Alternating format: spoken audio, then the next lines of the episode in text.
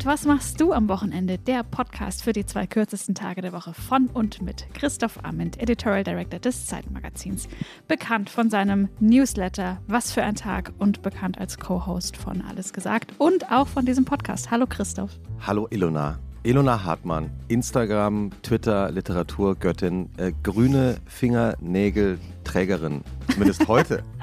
ja, sehe ich gerade. Und Co-Hostin von Und was machst du am Wochenende? Hallo Ilona. Hallo Christoph, ist Co-Hostin jetzt das neue Guest Gästin. Ich weiß es auch es nicht. Es steht, steht, steht Hostin im Duden.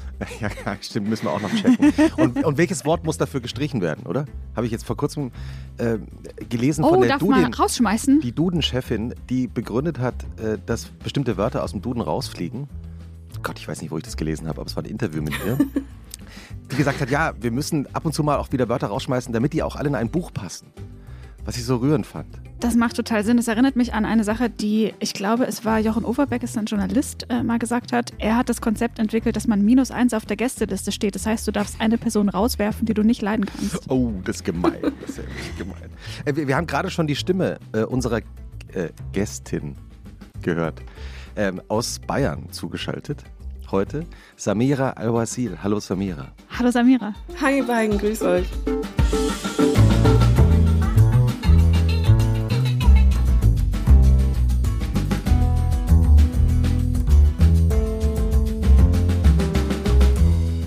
Also Samira, muss man sagen, äh, man könnte, äh, ich weiß gar nicht, was du in einem Hotel einträgst als Beruf, weil du könntest, glaube ich, zehn Berufe eintragen, habe ich so das Gefühl. Ja, ja, also ich schreibe immer Publizistin oder Autorin, das deckt so das meiste ganz gut ab, aber äh, und die anderen Sachen mache ich ja dann auch immer nur halb, deswegen identifiziere ich mich professionell gar nicht so richtig damit. Aber man könnte eben auch sagen, Autorin, Kolumnistin, Schauspielerin, Sängerin, Podcasterin, alles Formen des, ähm, der Wahrheitsabbildung. Also eigentlich müsste ich vielleicht Wahrheitsabbilderin schreiben oder Geschichtenerzählerin. Ja, das ist auch gut. Das ist schön. Oder äh, wie du dich selber mal bezeichnet hast, äh, als Bademeisterin der Medien. Das fand ich auch ja. Ähm, ich habe, das war eine Abwandlung tatsächlich von, vorher hatte ich nämlich irgendwann mal gesagt, Cheerleaderin der Medien, weil ich dachte, ich will die Medien dazu anfeuern, mit medienkritischen Kolumnen ihre Arbeit besser zu machen, bei gleichzeitigem Fan sein von Medien. Also die, die Kritik ist nicht aus einer, einer Abneigung, Abneigung Medien gegenüber, ähm, sondern einer großen Liebe und Leidenschaft für das, was Medien eigentlich leisten in einer Gesellschaft und was sie auch äh, künstlerisches können. Und dann fand ich das Cheerlead-Ding aber äh, nicht mahnend genug, weil sie feuert natürlich an, ähm, aber sie muss, also rein theoretisch gibt es ja keine Cheerleader mit einem erhobenen Zeigefinger, die sagen, ja, das muss doch noch besser. So. Und dann dachte ich, mh, hm, der Bademeister trifft es vielleicht mehr, also Bademeister der Medienlandschaft. Und natürlich äh, Fans von äh, Sturm der Liebe wissen natürlich, äh, wissen natürlich, dass du auch ähm, eine Reporterin einmal gespielt hast. Die sexuell aggressive, durchaus investigativ forschende Sina Flock, Lokaljournalistin des Herzens. Wie kam es dazu, dass du damit gespielt hast? Ähm, ich habe die Schauspielausbildung abgeschlossen und habe dann, das war mein erst, meine ersten Drehtage. Ich habe dann von der Bavaria Film, wurde ich dann einfach angefragt für die Rolle und habe das dann, ja, das war mein erster Job als offiziell fertig gebackene Schauspielerin. Das ist ja witzig. Äh, und du warst auch mal Kanzlerkandidatin. Richtig, von der Partei Die Partei, dem äh, verlängerten publizistischen Arm des Satiremagazins Titanic. Ähm, wir wurden leider nicht zugelassen, aber es war ein sehr schöner Wahlkampf, wie ich fand. es muss ein Rock durch Deutschland gehen, das war mein Wahlkampfslogan. Also herzlich willkommen ähm, zu unserem, unserem, Podcast und was machst du am Wochenende? Und ähm, wir haben so viele äh, Mails von Hörerinnen und Hörern bekommen äh, in den letzten Tagen und Wochen. Also ich wollte mich nochmal bedanken. Äh, Wochenende.zeit.de. Ähm, ich wollte nur mal zwei Mails zitieren, beziehungsweise nochmal darauf eingehen, weil da ganz besonders viele Nachfragen kamen. Nämlich zu unserem äh, Podcast mit ähm, Gabriele von Arnim. Äh, haben uns wirklich viele Hörerinnen und Hörer geschrieben, wie denn jetzt genau das äh, Huhnrezept sei, das Tamarin-Chicken-Rezept. Also wir nehmen das in unseren Pod, äh, in unseren Newsletter äh, Was für ein Tag mit auf. Könnt ihr einfach abonnieren, Was für ein Tag. Kommt am Freitagmorgen dann immer die Wochenendausgabe und da nehmen wir das Tamarind-Chicken mit Hühnerfleisch, Currypaste, Limonensaft, kleingehackten Ingwer, kleingehackten roten Chili und so weiter und so fort komplett äh, auf Und ähm, dann hat sich René Mersol aus Österreich gemeldet, der wissen wollte, ob wir denn die drei Frauen gefunden hätten, äh, von denen David Hasselhoff uns erzählt hätte, die er damals kurz bevor die Mauer gefallen ist, äh, in Ostberlin auf der Ostseite der Stadt eben getroffen hat. Wir haben sie immer noch nicht gefunden. Also falls ihr die eine dieser Frauen kennt, von denen dieses berühmte Bild mit David Hasselhoff kommt, 1989 ähm, aufgenommen, schreibt uns an wochenende.zeit.de. Und wie immer beginnt äh, unser Podcast ja mit der Schriftstellerin in diesem Raum, die sich in ihrer Kladde handschriftlich vor Kerzenschein Gedanken gemacht hat, wie das Wochenende von unserer Gästin wohl aussieht. Das ist mein Stichwort, Christoph. Ich klammere mich ähm, professionell an mein Mikrofon und lese dir jetzt, Samira, ähm, eine Reihe liebevoller Unterstellungen vor, die du nachher korrigieren musst. Okay. Ich glaube, Samira El-Wasil ist eine Frau, die die richtigen Dinge tut. Das bedeutet, dass sie nicht Arbeit und Freizeit vermischt, wie sonst fast alle, die hier sitzen, und deshalb tatsächlich sowas wie ein Wochenende hat. Das bedeutet nicht, dass es für so ein Wochenende starre Regeln gibt, sondern nur eine zu überschreitende Erholungsschwelle. Und je früher die erreicht ist, desto besser. Ich glaube außerdem, dass Samira El-Wasil mit der genau gleichen Begeisterung in Jogginghose eine Serie von der ersten bis zur sechsten Staffel durchglotzen kann, mit der sie auch ein sozialkritisches Theaterstück in der Volksbühne sieht. Je nach Tagesverfassung, äh, beziehungsweise ehrlicherweise aktuell pandemischer Gesamtlage. Und ich befürchte, dass sie als Kulturjournalistin des Jahres 2021 mehr gute und kluge Bücher liest und Filme sieht, als an dieser Stelle zumutbar wäre zu sagen. Das heißt, Samira, bitte sag uns jetzt vielleicht einmal, dass das Letzte, was du gelesen hast, einfach nur eine Gebrauchsanweisung war. ich muss kurz nachdenken, was das Letzte war, was ich heute gelesen habe. Ich habe äh, also in Buchform tatsächlich äh, Sönke Wortmanns Es gilt das gesprochene Wort gelesen. Das war sehr, sehr schön. Leider keine Gebrauchsanweisung und irgendwie doch eine Gebrauchsanweisung fürs Leben. Schön, aber das ist direkt der erste Tipp für die Shownotes. Der erste Kulturtipp. Und warum ist es eine Gebrauchsanweisung fürs Leben? Ähm, man hat sehr viel über Kommunikation, glaube ich, erfahren. Also es ist natürlich ein... Mm, es ich will gar nicht zu viel vom Inhalt verraten, weil es wirklich das Lesevergnügen auch einschränken würde. Aber ein wesentlicher Aspekt ist, dass eine Person nicht in der Lage ist, mit einer anderen Person zu sprechen ähm, und dementsprechend die andere Person das Zuhören umso besser lernen muss äh, in ihrer Heldenreise. Und das hat mich sehr viel ins Nachdenken darüber gebracht, äh, wie viel, wie oft Kommunikation eigentlich auf Projektionen des Gedachten, dessen, was der andere gesagt haben könnte, basiert und nicht auf dem, was der andere tatsächlich gesagt hat.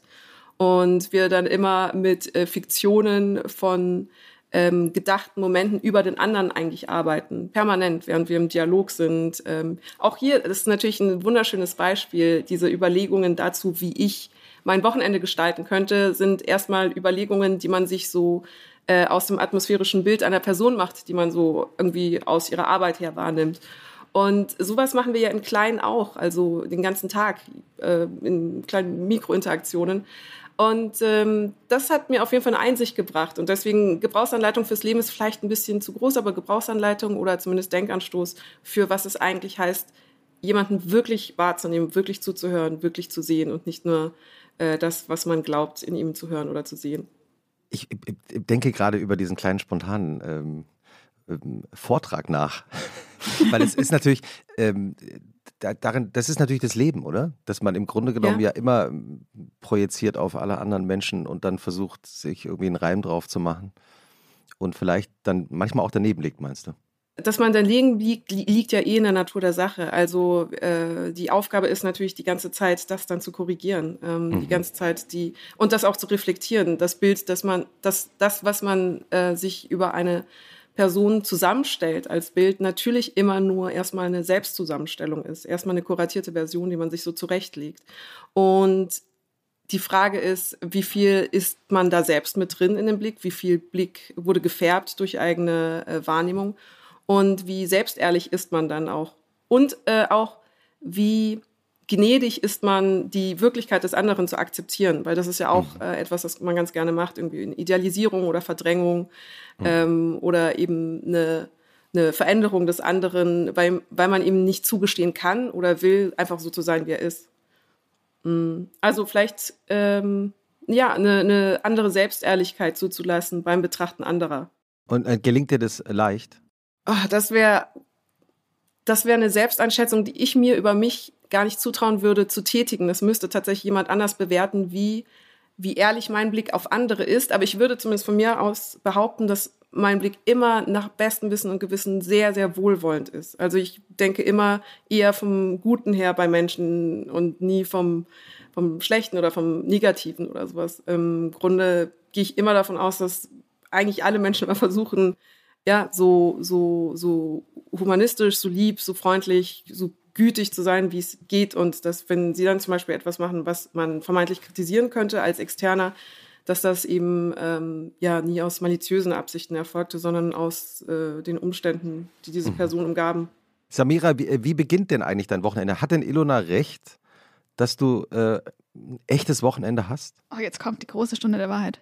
Ähm, die, was ich sehr schön fand, ist die Behauptung, dass ich ähm, Arbeit und Freizeit äh, nicht so sehr vermischen würde. Jein, weil es tatsächlich nicht so ist, dass ich die Arbeitswoche als Arbeit empfinde. Und das ist natürlich ein ganz schrecklicher Satz, eigentlich so, ja, ich habe eine Arbeit gefunden, die mir so viel Spaß macht, dass es nicht wie Arbeit ist, sondern die ganze Zeit wie Freizeit. Das ist natürlich äh, auch ein bisschen verlogen, weil es auch anstrengende Momente gibt und, und Deadlines und Pflichten. Aber Nichtsdestotrotz habe ich sehr, sehr viel Spaß unter der Woche, dass auch unter der Woche eigentlich ein Zustand von freizeitlicher Unbekümmertheit sich einstellen kann, die am Wochenende einfach nur intensiviert und verlängert werden kann. Sagen wir so, am Wochenende habe ich äh, weniger, habe ich naturgemäß keine klassischen Deadlines und dadurch habe ich eine größere Freiheit, zum Beispiel in meinem Medienkonsum. Also das ist dann weniger festgelegt. Da kann ich dann die ganzen Serien und Filme nachholen. Und da ist es dann wirklich irgendwo zwischen Trash-TV und Arte-Dokumentation Thrones und Breaking Bad durchbingen und Witcher spielen, die 150 Stunden Spielzeit, um auch wirklich alles gefunden zu haben. Und dazwischen dann irgendwie den Aufsatz von Habermas zum Thema digitale Öffentlichkeit oder so. Das ist dann, das ist eigentlich gut getroffen, ja, irgendwie so. Viel Eklektik auf jeden Fall am Wochenende. Und stimmt es, äh, was ich äh, gelesen und äh, gehört habe, dass du fast alles eigentlich vom Bett aus machst? Ja, das ist äh, leider richtig. und in der Badewanne. Also ich liege wahnsinnig viel. Die klassische Arbeitshaltung ist Laptop auf dem Bauch, weil der Laptop auch so, so eine Wärme abgibt. Das ist so meine digitale Wärmflasche. und äh, es ist natürlich eine wahnsinnig hässliche Position, weil man wirklich so den Kopf nach unten und das Doppelkinn und man, man sieht wirklich aus wie ein Lurch. Ähm, deswegen versuche ich auch da nicht die Zoom-Calls natürlich zu haben, aber äh, ja, es ist ein sehr entspannter Zustand. Ich habe mir mal sagen lassen, dass Wittgenstein auch immer und Nietzsche auch viel im Bett geschrieben haben und das reicht mir vollkommen als äh, Legitimierung dieser Arbeitssituation. Und, äh, und die, der zweite Ort ist die Badewanne? Ja, also wirklich ein heiliger Ort. Ähm, das, das Spa, der. Aber sau saugefährlich mit Laptop auf dem Bauch. Äh, im, in der Badewanne schreibe ich nur im, in, ins Handy hinein. Ah, ja. Ich habe auch die ersten zwei Jahre des Kolumnierens, 2018, 2019, die meisten meiner Kolumnen, weil ich keinen Laptop hatte, auf dem Handy geschrieben. Ja, ich schreibe auch sehr viel auf dem Handy. Sehr viel. Echt? Ja. Ist das ein Ding? Auf dem Handy? Mhm. Wow.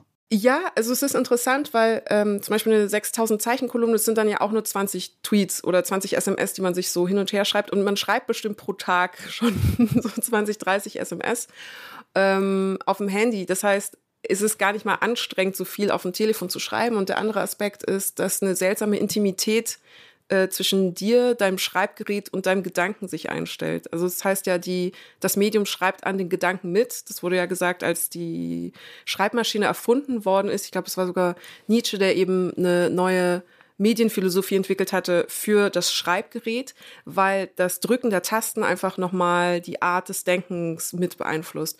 Und so einen ähnlichen Effekt habe ich tatsächlich mit dem Schreiben am Telefon, weil durch das Festhalten mit beiden Händen oder mit dem Tippen mit dem Daumen äh, einfach nochmal ein anderer Denkprozess und eine andere, ja, innere, äh, innerer Austausch mit dir in Gang gesetzt wird. Das heißt nicht, dass die Texte besser sind, äh, das wollte ich nur sagen. Also ich weiß nicht, ob da eine Korrelation da ist, aber eine andere Intimität ist auf jeden Fall möglich. Es macht total Sinn, wenn man es hört. ich wäre überhaupt nicht drauf gekommen. Erinnerst du dich, wann du zuletzt warst? Oder gibt es Dinge, die du ausschließlich mit der Hand aufschreibst? Sowas wie Einkaufszettel? Mhm. Ich habe viel für das Buch, ähm, was ich mit meinem lieben Kollegen Friedemann Karek geschrieben habe, Erzählende Affen, mit Hand geschrieben, weil ich sehr viele Notizen machen musste aus verschiedenen Büchern und aus verschiedenen physischen Kopien von Büchern. Und mhm. es war dann am Ende des Tages für mich schneller mit der Hand abgeschrieben in mein großes äh, Recherche-Notizbuch, als es jetzt zum Beispiel abzufotografieren oder äh, irgendwie dann kompliziert mhm. zu scannen aus der physischen Version des Buches. Ähm, und da habe ich dann über das äh, Abschreiben dann von Zitaten zum Beispiel oder Quellen, bin dann direkt ins handschriftliche Schreiben und Verfassen des eigentlichen Textes übergegangen. Das heißt, vieles habe ich dann in diesem Notizbuch handschriftlich festgehalten und dann am Ende der Woche oder am Ende des Monats dann nochmal abgetippt und beim Abtippen dann nochmal in eine Form gebracht. Aber da habe ich wahnsinnig viel per Hand geschrieben und auch das hatte natürlich einen enormen Einfluss auf die Art des Formulierens und auch des Gedankenschaffens beim Schreiben.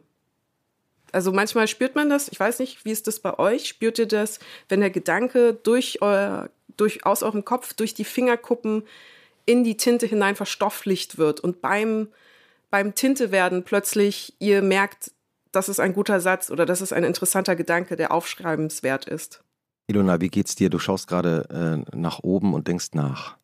Ich hoffe auch, dass mein Nachbar jetzt nicht aus dem Fenster guckt und sich denkt, was macht sie eigentlich mit dem Mikrofon zwischen den Beinen auf ihrem sehr niedrigen Sofa mit angewinkelten Knien. Ähm, aber zum Thema von Handschreiben, ich, ich weiß oder ich merke, dass es auf jeden Fall einen Unterschied in der Qualität der Dinge gibt, die ich von Hand schreibe und die, die ich ins Handy notiere oder im Laptop. Ich schreibe zum Beispiel Einkaufszettel nie in meine Handynotizen, weil ich es mir irgendwie trotzdem nicht merken kann. Also ähm, ich glaube, Sachen, die ich von Hand schreibe, sind akut meistens. Also mhm. entweder muss ich mir einen wichtigen Satz, der mir gerade eingefallen ist, den ich mir irgendwie merken muss, von Hand aufschreiben, damit ich mir den besser merken kann. Mhm. Oder halt wirklich so ganz banale Sachen. To-Do-Listen schreibe ich von Hand und Einkaufszettel. Und alles andere, was dann so in so einem digitalen Grundrauschen auch okay ist, mal eine Weile zu versacken, weil da habe ich auch eine Suchfunktion. Das schreibe ich dann auf dem Laptop. Im Handy habe ich nur, glaube ich, sehr konfuse Notizen und halt vor allem Twitter, was eigentlich auch viele konfuse Notizen sind. oh, habt ihr den ähm, dicke Twitter-Entwurfsordner? Hast du einen dicken Twitter-Entwurfsordner? Geht so. Manchmal schaue ich da rein in der Hoffnung, dass da noch die ein oder andere unverarbeitete Perle liegt. Ja. Und dann stelle ich fest, no, I'm not a genius actually. Da ist wirklich nur Müll, da ist nur Müll drin. Ich würde so gerne mal mit ganz vielen Leuten ein Buch veröffentlichen mit eben genau diesen Entwürfen. Also das. Ähm, das ist eine gute Idee. Ja. Die nicht, nicht gesendete Tweets. das ist gut. Tom Wolf, der, der Schriftsteller, hat ja mal gesagt, äh, die, die, die Fiktion, dass die, der perfekte unveröffentlichte Roman in der sogenannten Schublade liege, das sei ja natürlich auch totaler Quatsch. Es gab auch mal eine Tumblr-Seite, da konnten Leute, wenn sie wütend waren oder irgendwas mit einer Person diskutieren wollten, die nicht erreichbar war, aus welchen Gründen auch immer, hinschreiben. Und die hieß Texts I did not send. Mhm. Und da wurden dann einfach diese ganzen Trennungs-SMS und Abschieds und ähm, was auch immer, also viele emotionale Sachen halt anonymisiert dann veröffentlicht. Und das war ähm, hochinteressant, teilweise ganz lange Texte und teilweise auch nur ein halber Satz. Ähm, das war super. Wie beginnt eigentlich dein Wochenende, Samira? Mm, es fängt eigentlich schon äh, Freitagabend an. Es ist, ich nehme da äh, meistens traditionell meine Podcast-Folge auf mit meinem Podcast-Kollegen Friedemann Karek für Piraten seiner Powerplay. Und das Prozedere. Also so ein echtes Wochenende mit Arbeit, oder wie? ja, ja, nein, pass auf, das, ich will dir nur den Startschuss ah. äh, quasi äh, konkretisieren. Und äh, Freitagabend wird das dann nochmal final abgehört und dann hochgeladen. Und das ist dann der symbolische Moment, wo ich nach Hause komme, den Scout-Schulranzen in die Ecke werfe und dann für acht Wochen Sommerferienzustand sind und dieser Scout-Schulranzen nicht mehr angefasst wird, nie wieder. Das ist beim Hochladen genau dasselbe Gefühl. Und dann fängt das Wochenende für mich an. Dann ist der Zustand des, jetzt kann ich jetzt könnte ich 20 Stunden Videospiele spielen und es wäre überhaupt kein Problem, ich wäre mit nichts hinterher. So. Das ist äh, sehr ein groß, ja, das Gefühl der Sorglosigkeit stellt sich da auf jeden Fall auch ein. Und dann äh, Samstag ist einfach sehr viel Schlafen, Ausschlafen, lange Schlafen und ich bin sowieso ein sehr nachtaktiver Mensch. Das heißt, ich bin eh immer bis vier, fünf wach äh, morgens und schlafe dann meistens eben bis mittags durch. Das heißt, der Samstagvormittag ist vor allem Schlafen im Bett und kurz mal in die Badewanne und dann wieder zurück? Genau, und lesen und alle Filme schauen und alle Serien schauen, die ich unter der Woche nicht schauen konnte. Ähm, ich heb, also ich habe ja dann so Medienmenü, To-Do-Listen, also Sachen, die ich unbedingt eben noch rezipieren möchte. Und die werden dann am Wochenende alle als Belohnung sozusagen weggeschaut und weggesuchtet, wenn es eben gute Serien sind und gute Produktionen. Welche gute Serie hast du gerade geschaut? Äh, ich habe äh, Euphoria, ah. ist äh, natürlich ganz fantastisch. Ja, habe ich jetzt die beiden Spezialfolgen oder die Weihnachtsspezialfolgen ähm, angeschaut, vorbereitend auf die zweite Staffel, die ja jetzt ansteht. Die schon läuft. Und ja. Ich, ich schaue die genau, auch gerade. Ja, stimmt. Oh Gott, ist das gut. Die ist gut, oder? Was, was gefällt dir so gut an ihr?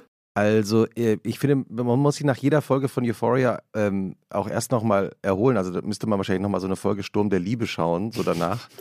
ja, das ist ausgleichen. Weil es ja, einen Boah, doch, weil's einen doch ganz wäre. schön mitnimmt. Ja, ja weil es einen ja doch irgendwie ganz schön mitnimmt. Aber ähm, ich finde es eben wirklich toll, wie das Leben der. Also, es, es geht ja um. Also, es ist ursprünglich eine israelische Serie. Mhm. Euphoria ist das amerikanische Remake. Äh, jetzt läuft die zweite Staffel auf. Sky in Deutschland an. Ne? Und ähm, es erzählt ja die Geschichte von Teenagern äh, in, in Amerika, die irgendwie versuchen, irgendwie damit zurechtzukommen, so ein Leben zwischen Highschool und Drogen und Partys und Verzweiflung. Mhm. Und ich finde, das ist schon wirklich äh, richtig gut gefilmt. Es sieht ganz toll aus. Also es ist auf Film gefilmt auch, interessanterweise. Mhm. Äh, auf Kodak-Film. Und äh, die Musik ist fantastisch der Musikproduzent Labyrinth hat ja den, den Song und den Soundtrack produziert. Tolle Schauspielerin, oder? Also ich finde es wirklich eine ganz tolle, junge Serie. Warum habe ich das nicht geguckt? Ach, unbedingt schauen, unbedingt. Es ist hm. wirklich ja, alles. Klar, ja, jede Ebene ist wirklich vollkommen. Also ich bin auch von dem Spiel so be beeindruckt. Ja, was gefällt dir besonders daran, Samira? Ähm, neben dem fantastischen Spiel von Zendaya, ähm, die wirklich auch alle Aggregatzustände, die du auch gerade beschrieben hast, die so ein junges Leben eben ähm, erlebt, äh, sehr, sehr gut abbildet, ist die Verhandlung von Identität für mich wahnsinnig faszinierend gemacht worden und wirklich auf so feine, elegante, subtile, frische, innovative Art und Weise. Mhm. Und es ist eine Serie, die ist kein bisschen laut, aber 80 Mal so intensiv. Ich glaube, das hatte ich in der Kombination nicht. Mhm. Es gibt eben ähm, Geschichten, die werden intensiv erzählt, aber sie kommen mit einer gewissen, mit einem gewissen Volumen nicht, äh, ohne ein gewisses Volumen nicht aus. Und das ist so eine lau, leise, aber gleichzeitig ohrenbetäubend tolle Serie. Das ist das ja. Gefühl, was ich habe beim Schauen. Und ich bin ja, danach auch immer so ein bisschen auf gute Art fassungslos, was ich da gerade eigentlich bezeugen durfte. Apropos ohrenbetäubend tolle Serie. Du hast mitgespielt in der zweiten Staffel von meiner, einer meiner absolut Lieblingsserien, nämlich Fett und Fett. Ja, oh ja, das ist. Wann kommt denn das endlich raus? Ich muss das jetzt mal gucken. Ja, also ganz lieben Gruß an dieser Stelle an Chiara, äh, Chiara Grabmeier und äh, Jakob Schreil, die beiden äh, fantastischen Köpfe hinter dieser sehr, sehr tollen Serie. Und die müsste dieses Jahr noch rauskommen. Ich weiß aber den genauen Veröffentlichungstermin leider nicht. Geil. Aber es ist wirklich, ich darf wahrscheinlich überhaupt gar nichts sagen. Ich kann aber auf jeden Fall sagen, es ist so gut. Es ist so gut. Da ist eine Folge, die sticht auch nochmal so wahnsinnig heraus in der Produktion und Machart. Und sowas habe ich wirklich noch nicht im deutschen Fernsehen gesehen. Und ich sage das alles nicht, weil ich mitspiele, sondern weil ich also einmal mitgespielt habe, sondern weil ich schon von Anfang an riesengroßer Fan eben äh, der Konzeption und der Ästhetik und des Schreibens war. Also ja. wirklich auch zwei wundervolle Köpfe, die da was ganz Zauberhaftes hingekriegt haben. Fett und fett. Wir sind ja hier unter uns. Äh, um was geht es in dieser besonderen Folge? Mm, da, schon alleine das Thema zu sagen, würde schon so viel Preis geben und von dieser Überraschung kaputt machen. Aber es ist auf jeden Fall ein formalistisch sensationeller Kniff, Ah. Und ja, macht einfach mhm. wahnsinnig viel Spaß beim Schauen. Mhm. Geil, da freue ich mich drauf. Schön. Wie geht dein Wochenende denn eigentlich weiter, so am Samstag? Ich nehme mal an, so am Samstagnachmittag, wenn du dann irgendwann aufstehst? Ähm, es ist äh, ich, ich, wir sind ja unter uns. Also ich ja. bin auch sehr ähm, eng mit meinem Freund. Wir wohnen auch zusammen und wir, wir, wir kuscheln und knutschen wahnsinnig viel am Wochenende. also wir sind sehr in einem cozy Modus. Auch es ist so Glamourgammeln ähm, in einer Jogginghose. Wir sind sehr beieinander und wir, also sind sehr verknutscht und verkuschelt und äh, rezipieren oder schauen die ganzen Sachen, von denen ich berichtet habe, auch meistens zu zweit und streiten und diskutieren dann sehr hitzig darüber. Und das ist, warum ich das so rauskehre, es soll gar nicht exhibitionistisch klingen, aber es ist ein wesentlicher Teil auch meiner äh, meiner Regeneration am Wochenende ähm, diese, diese Intimität und diese Zärtlichkeit auch einfach mit einer Person zu haben, die man, die man liebt. Und diese, diese Liebe auch eben zu pflegen am Wochenende, das ist auch ein Hauptpunkt, äh, tatsächlich Samstag und Sonntag, dem ich, an den ich sehr zehre und dass ich, welches ich, äh, den Punkt, welchen ich sehr genieße. So eine schöne Liebeserklärung. Das ist auch interessant, weil das hat noch nie jemand so richtig ja. gesagt bei uns, ne? So Beziehungspflege ja, nee, am Wochenende, das macht total Sinn. Voll schön. Seht ja. ihr euch unter der Woche weniger? Äh, nee, eigentlich sehen wir auch uns unter der Woche, aber wir sind natürlich dann alle äh, beide in unserem, ähm, in unserem Stundenplan eingespannt der Produktivität und äh, haben da eine gewisse Geschäftigkeit und sind natürlich auch da abends dann immer liebevoll und auch verknutscht miteinander, aber gleichzeitig bin ich immer in der inneren ähm, Abgabegespanntheit. Also ich habe ja zwei Kolumnen eigentlich pro Woche und dann eben Freitag nochmal die, den, den Podcast. Und das sind dann also drei wöchentliche oder serielle Produktionen, die mich immer in so eine bestimmte äh, Wahrnehmung und eine bestimmte Arbeitsspannung bringen, eine gute Arbeitsspannung bringen.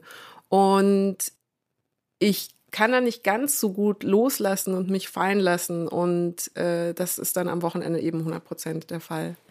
Aber ja. Ihr, ihr lebt ja in München, äh, in München, ja. in München Sendling, oder? Genau, ja. ja ich habe hab da auch mal gewohnt, als ich in München gewohnt habe, äh, in der Lindwurmstraße. Und das, oh, schön. ja, das, äh, also äh, praktisch in der Nähe der Theresienwiese, das ist ja alles sehr gemütlich da. Ähm, und das Besondere an München am Wochenende ist ja, äh, München macht ja auch wirklich zu. Ja. Also, ja.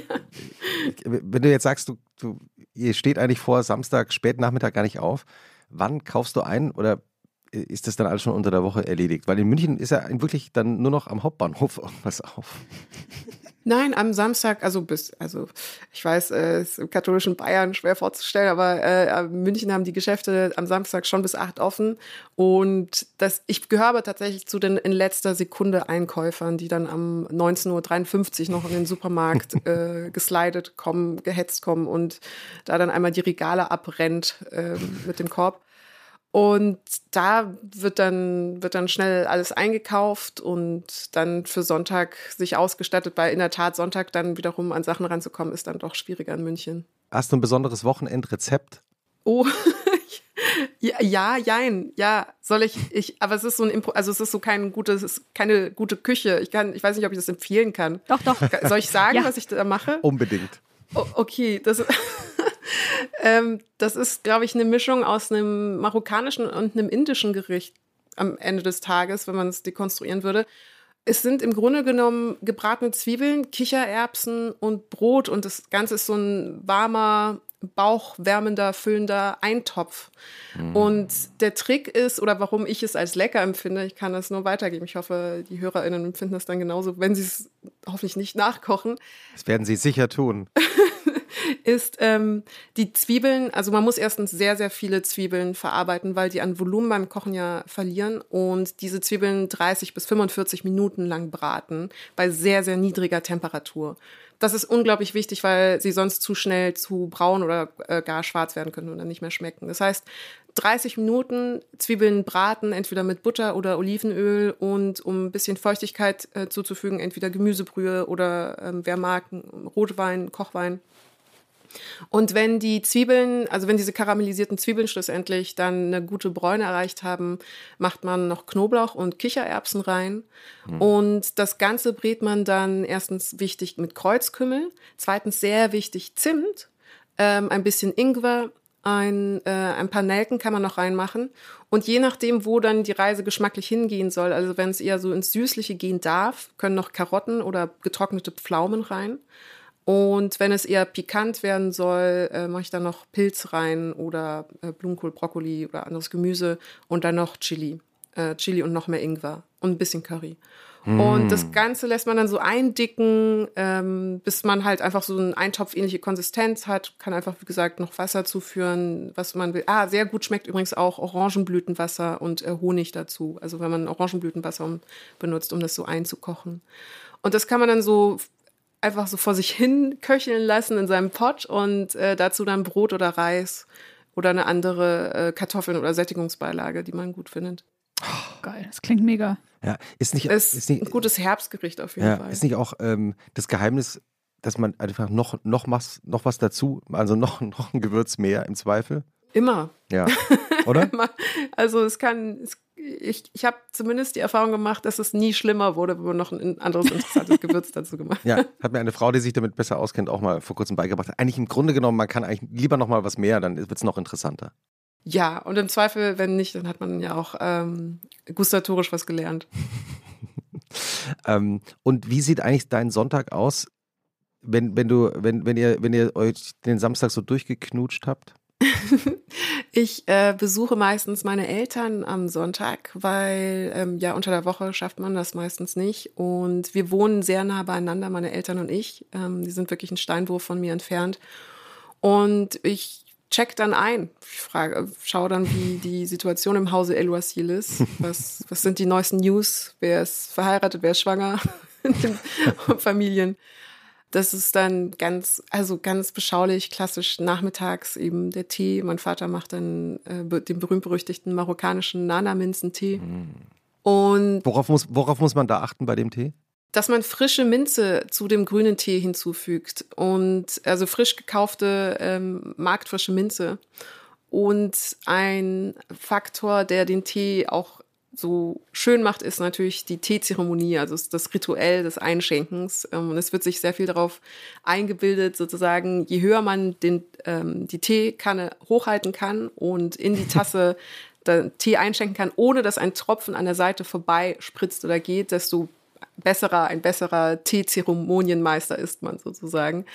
Ähm, und ein zweiter Aspekt ist, dass wahnsinnig viel gesüßt wird in Marokko, naturgemäß eben mit Kristallzucker oder Honig, aber ähm, auf beides verzichtet mein Vater, deswegen ist das ein ungesüßter Tee, was natürlich eigentlich eine Sünde ist, aber Du hast, du hast jetzt gerade schon Marokko als Stichwort genannt. Erzähl doch mal ganz kurz deine Familiengeschichte, weil die spielt ja irgendwo zwischen Deutschland, äh, Marokko, USA und Frankreich. Ja, wir sind ein transatlantischer Salat. Mein Vater ist aus äh, Marokko. Ein Teil meiner Familie lebt in Rabat und in Marrakesch. Und meine Mutter ist gebürtige Amerikanerin. Sie ist in Pittsburgh, Pennsylvania geboren und äh, eben in ihrer jungen Zeit dort auch lebend gewesen. Und ich bin gebürtige Münchnerin. Und wie wir drei uns kennengelernt haben, weiß ich ehrlich gesagt auch nicht. Aber es funktioniert bis heute. Und ich äh, war dann in Deutschland auf einer äh, französischen Schule in München und es war eine französische Ganztagsschule und habe dann nochmal in Frankreich ähm, kurz gearbeitet und dementsprechend auch kurz gelebt und habe dann über das Marokkanische auch eben eine große frankophile Ader in mir oder eine große Verbindung zumindest zur französischen Kultur. Und ja, das alles vereint sich jetzt dann in einem indischen Kichererbsen-Curry am Samstagabend in München. Wenn man dir auf äh, den diversen äh, Social-Media-Kanälen folgt, merkt man ja auch, du bist total im Frankreich-Modus auch. Also du verfolgst wirklich ganz genau, was passiert äh, in den französischen Medien, in der französischen Gesellschaft, in der französischen Politik. Mhm. Hast du irgendein eine, eine, eine etwas Französisches, etwas, was dir am liebsten ist aus Frankreich? Ich mag wahnsinnig die Musik, die Musiker und Künstlerinnen dort. Ich finde, ich bin ein großer Fan von Camilla Jordana, ähm, also ein kleiner Geheimtipp, den ich mitgeben darf. Eine französische junge Chansonnière mit meine, einer unglaublichen Jazzstimme, die aber auch gleichzeitig Schauspielerin ist, also auch in vielen französischen Filmen mitspielt. Ähm, wirklich interessante Persönlichkeit. Und ich lese einfach gerne auch französische Literatur. Ich habe auch den neuen Will Beck gelesen, den ich besser fand als Unterwerfung. Äh, interessant fand auf vielen Ebenen. Es wird nicht mein Lieblingsbuch, aber es war auf jeden Fall für mich der bessere Wurf nach äh, Submission, nach Unterwerfung. Und äh, was ich auch sehr empfehlen möchte, sind alle Stücke von Jasmina Reza, ähm, die auch dieses fantastische Porträt gemacht hat über Sarkozy. Das als Buch erschienen ist, das ähm, diese, sie hat ihn wirklich begleitet, ne? Also über, über, über Genau. viele, ist vor ein paar Jahren erschienen. Ich habe es auch gelesen damals. Ne? Ich, ich google jetzt aus in meinem Gedächtnis. Über viele Monate hat sie ihn besucht, oder? Genau, ähm, das war wie Markus Feldenkirchen es mit Martin Schulz gemacht hat und da eine Reportage draus gemacht hat, hat es äh, hat Jasmina äh, Risa das eben äh, in Buchform dann veröffentlicht und eben ebenso eine mehrmonatige Begleitung, politische Begleitung gemacht. Und ist einfach eine sehr gute Autorin, eine gute Beobachterin, hat auch ein gutes Timing, kann auch Geschichten gut erzählen und das sind alles Faktoren, die sind wichtig fürs Schreiben über die Politik und das politische Geschehen. Was wir vorhin ja vergessen haben bei der Aufzählung deiner 28 Berufe, ist ja, dass du äh, den, den 29. nämlich, dass du auch Ghostwriterin für politische Reden bist. War, ja, Oder genau. Ähm, ja. Jetzt nicht mehr, aber in der Tat habe ich für ParlamentarierInnen ähm, und PolitikerInnen eben äh, zum Beispiel eine Bundestagsrede geschrieben oder eben andere, so Versatzstücke für Auftritte verfasst und rhetorisch in Form gebracht, die, oder rhetorisch hoffentlich in eine Form gebracht, die ein bisschen äh, anmutiger ist oder angenehmer ist für, für das Publikum. Was muss ich bei LinkedIn eingeben, dass ich so einen Job finde? Das kam tatsächlich nach der Kanzlerkandidatur, nach dem, äh, nach meiner Kanzlerkandidatur und nach meinem Wahlkampf. ähm, das war der 2000, äh, ich, 2009er Wahlkampf, den du knapp verloren hast gegen Angela Merkel. Ich ganz knapp verloren habe, aber ich werde immer noch Kanzlerin der Herzen liebevoll von manchen genannt und ich ich bilde mir da sehr viel drauf ein, das macht mich sehr glücklich.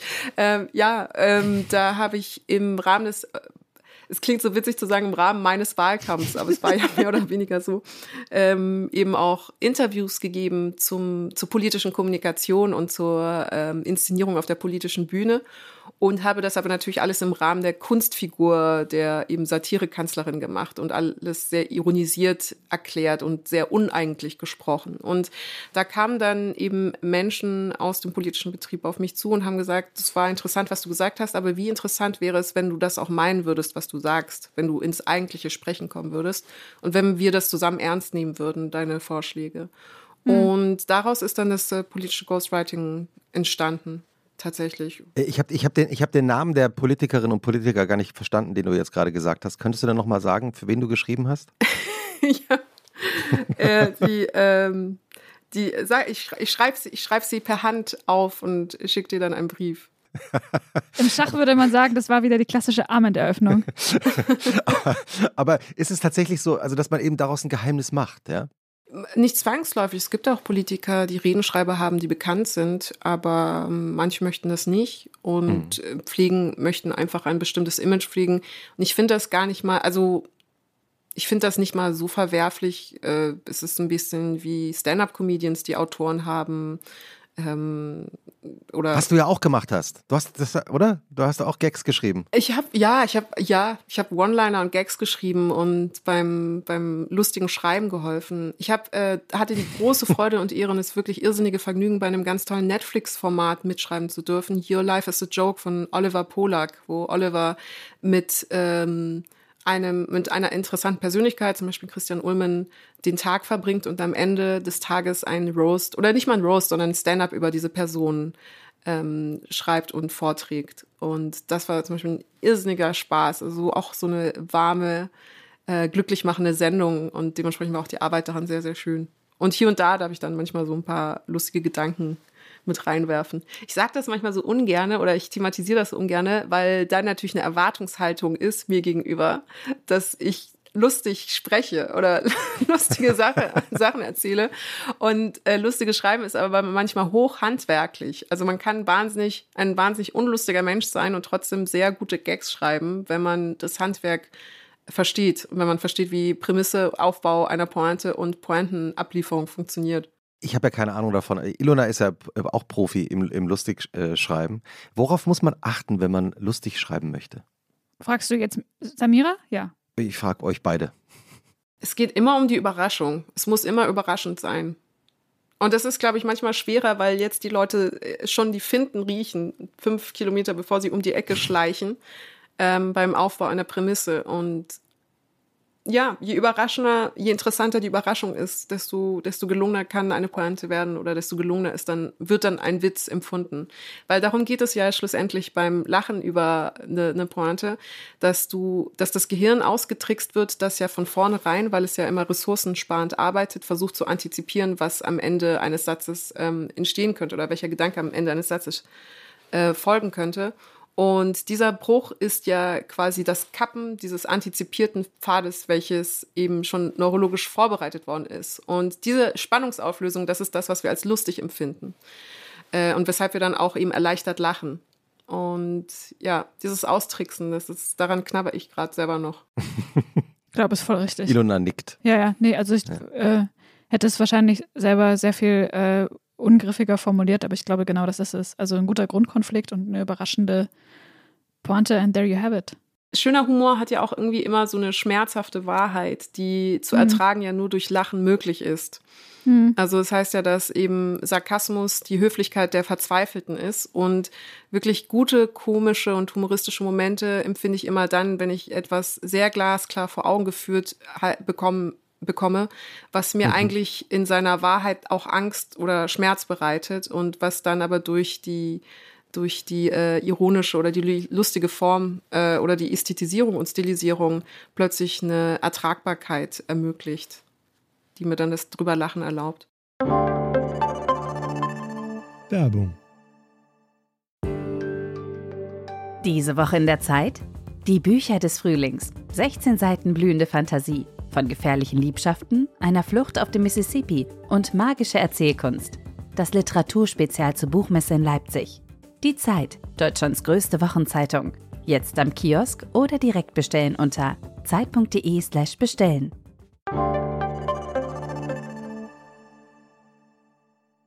Normalerweise, äh, äh, Ilona, haben wir ja immer eine Schlussfrage, ich, die, auf die wir gleich kommen.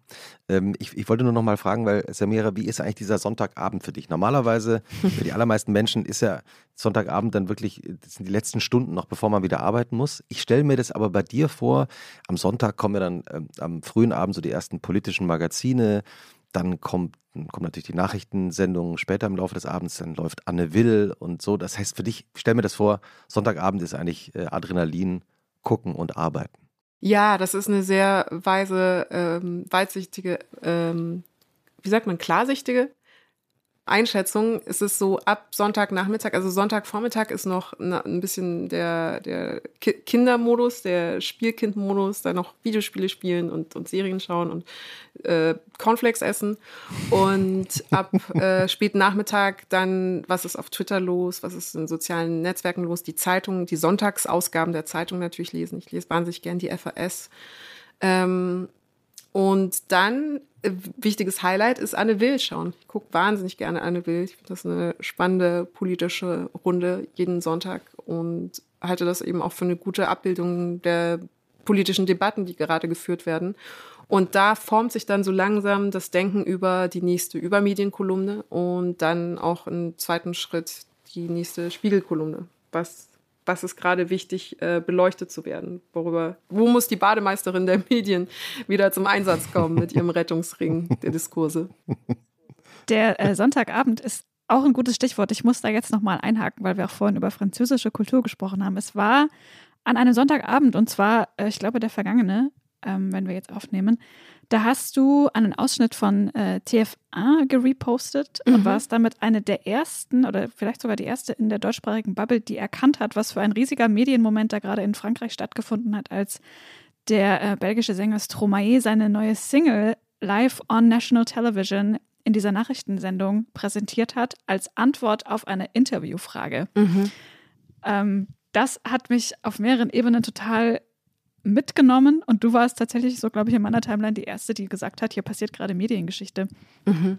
Und außerdem ist der Song auch noch besonders gut. Den würde ich direkt auch mal auf unsere ähm, Playlist verfrachten. Da geht es um, äh, die Frage war, glaube ich, sowas wie äh, Stromae, der war ja jetzt irgendwie sieben Jahre verschwunden, hat an neuen Sachen gearbeitet, hat auch viel mit Depressionen zu kämpfen gehabt und mit Suizidgedanken und hat das dann eben thematisiert in diesem Song und damit mit Sicherheit ein wahnsinnig großes, ich weiß die Zahlen nicht genau, aber ein riesiges Publikum erreicht, einfach dadurch, dass er das in dieser, ja. in dieser Sendung gemacht hat. Ähm, gleichzeitig fand ich aber auch den, also irgendwas daran hat mich so ein bisschen komisch angefasst, weil es so dieses, die Gescriptetheit der mhm. Sache mhm. hat bei mir mhm. für einen kurzen Irritationsmoment für einen kurzen Irritationsmoment gesorgt, weil ich so dachte, aber warte mal, jetzt das vorher war irgendwie noch nicht gescriptet, aber jetzt, dass er anfängt zu singen, schon? Oder dann war es direkt auf YouTube und es war sofort klar, es war einfach eine sehr schlau geplante ähm, Marketing-Maßnahme. Wie real ist es denn eigentlich noch? Aber andererseits, und da hast du ja auch dann in deiner äh, Übermedienkolumne drüber geschrieben, eigentlich ist die Botschaft wichtiger als die, als der Marketinganteil diese Aktion. Also wahrscheinlich ist es wichtiger, dass jetzt einfach ein Millionenpublikum mit diesem, für dieses Thema sensibilisiert wurde durch diese Performance, anstatt dass man jetzt sich darüber zerstreitet, ob, man das im Fernsehen machen darf. Auf diese Art und Weise. Ja, nicht mal, äh, die Botschaft ist natürlich auch hochwichtig, aber ich fand auch den künstlerischen Mehrwert. Also im Grunde war das mhm. Ganze ja eine Performance eines Interviews und auch dann mhm. gleichzeitig in der Stilisierung. Ne, die Lichtatmosphäre hat sich ja auf eine ganz spezifische Art verändert, so dass es plötzlich etwas sehr Hyperreales bekam. Also es war äh, weil Interviews an und für sich sind ja schon hoch inszenierte Situationen. Also die beiden Menschen sitzen gepflegt, adrett geschminkt ähm, äh, an einem Tisch äh, beleuchtet, mit Kameras umgeben. Das ist ja keine natürliche Gesprächssituation im klassischen Sinne, sondern mhm. das Gespräch selbst ist in einer Nachrichten, in einem Nachrichtenformat an und für sich ja schon eine Inszenierung in den meisten Fällen. Und diese Inszeniertheit dann nochmal, um eine weitere ästhetisierte Ebene zu erweitern, äh, und daraus dann ein Musikvideoclip zu machen, was aber gleichzeitig immer noch die Antwort auf die Interviewfrage enthält, die ihm gestellt worden ist. Das war für mich wirklich eine bemerkenswerte Performance, die einen so hohen künstlerischen Mehrwert hatte und sehr viel nicht nur über das Schaffen und das Abbilden der eigenen Kunst erzählte, sondern natürlich auch über den Schmerz, den eine Person empfunden hat und nicht wusste, welche andere Form sie finden könnte in einem Interview, außer ihre Antwort zu singen. Äh, mhm. dass ich der Ansicht war, dass es gerechtfertigt ist, diese klar äh, kommerzielle ähm, Motivation, die natürlich auch dahinter ist, ähm, zu akzeptieren, weil es auch gleichzeitig eben ein Kunstwerk in dem Moment war. Aber klar, mhm. da ist immer ein Spannungsverhältnis natürlich. Ähm, wie, also darf nur gute Kunst dann auch kommerziell beworben werden. Und wenn es aber jetzt zum Beispiel ein blöder Schlagersong gewesen wäre oder äh, irgendwie was nicht so hochwertiges, wäre es dann weniger okay gewesen. Das müsste man dann nochmal mhm. verhandeln. Aber ich fand seine Antwort eben so unfassbar schön. Ich glaube, da hat es mich dann auch einfach von den Füßen gerissen. Ähm, weil die Frage war ja eben, sie kämpfen seit sieben Jahren gegen das Unglücklichsein. Und das Unglücklichsein war hier natürlich ein Euphemismus für Depressionen. Es war interessant, dass mhm. sie das nicht ausgesprochen hat, ähm, die Moderatorin ähm, Anne Coudray. Und dann fragt sie weiter, ähm, hat Ihnen ja die Musik dabei geholfen, sich von diesem Unglücklichsein und von der Einsamkeit zu, äh, zu befreien? Und dann antwortet er eben diese wirklich, also in ihrer Schlichtheit so starken Zeilen. Das war für mich wie ein Jacques Brel-Moment. So, je suis pas tout mhm. seul à être tout seul. Ça fait déjà ça de moi dans la tête. Et si je comptais combien, on est, on est beaucoup. Also ich bin nicht alleine im Einsamsein. Das ist eine Sorge, die ich weniger habe, aber wenn ich zählen würde, wie viele wir sind, wir sind viele, die einsam sind. Und dann fängt plötzlich dieser Song an und es ist wirklich, als hätte er nicht eine vierte Wand, sondern eine fünfte Wand durchbrochen, weil er in die Kamera blickt und jede Person, die diesen Schmerz, diese Einsamkeit vielleicht mal gespürt hat und dann später in, äh, in, in, in der späteren Progression des Songs eben auch die dunklen Gedanken, die vielleicht sogar suizidal werden könnten, äh, gespürt haben, adressiert und erreicht mhm. hat mit dieser Serenade. Und das war, also ja, äh, ich glaube, wirklich ein Fernsehmoment äh, in der französischen Popkultur auf sehr, sehr vielen Ebenen. Ich bin sehr gespannt auf das Album. Santé fand ich schon hervorragend. Diese Rhythmik, äh, die so betrunken klingt. Ähm, mhm. Und jetzt eben L'Enfer, also die Hölle, dieser, dieser Song, den er eben auf dem, auf dem Sender TF1 präsentiert hatte, sind so unglaublich und die Einflüsse in dem Album Multitude sind wahnsinnig eklektisch. Also er hat sehr viel kolumbianische, senegalesische äh, und natürlich auch französische, belgische Aspekte mit reingebracht und ich freue mich sehr darauf. Absolut.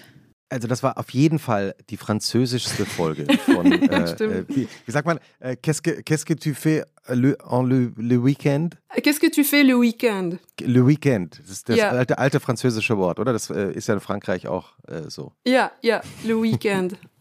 Ähm, Stimmt. Ähm, und wir haben noch eine Schlussfrage, Elona, oder? Ähm, die Schlussfrage ist, ich überlege gerade, ob ich sie positiv oder, ich formuliere sie positiv. Was magst du lieber, den Sonntagabend oder den Montagmorgen? Den Montagmorgen. Ah. Ich mag den Montagmorgen wieder, weil er die Verheißung einer neuen Wirklichkeit ist. Wow, schön. Perfektes Schlusswort.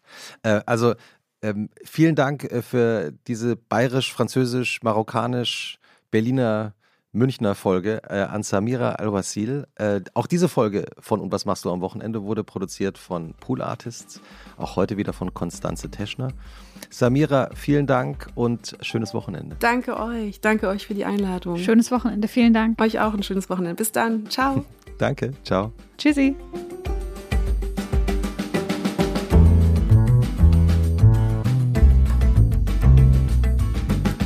Und was machst du am Wochenende? Ist ein Podcast von Zeitmagazin und Zeit Online, produziert von Pool Artists.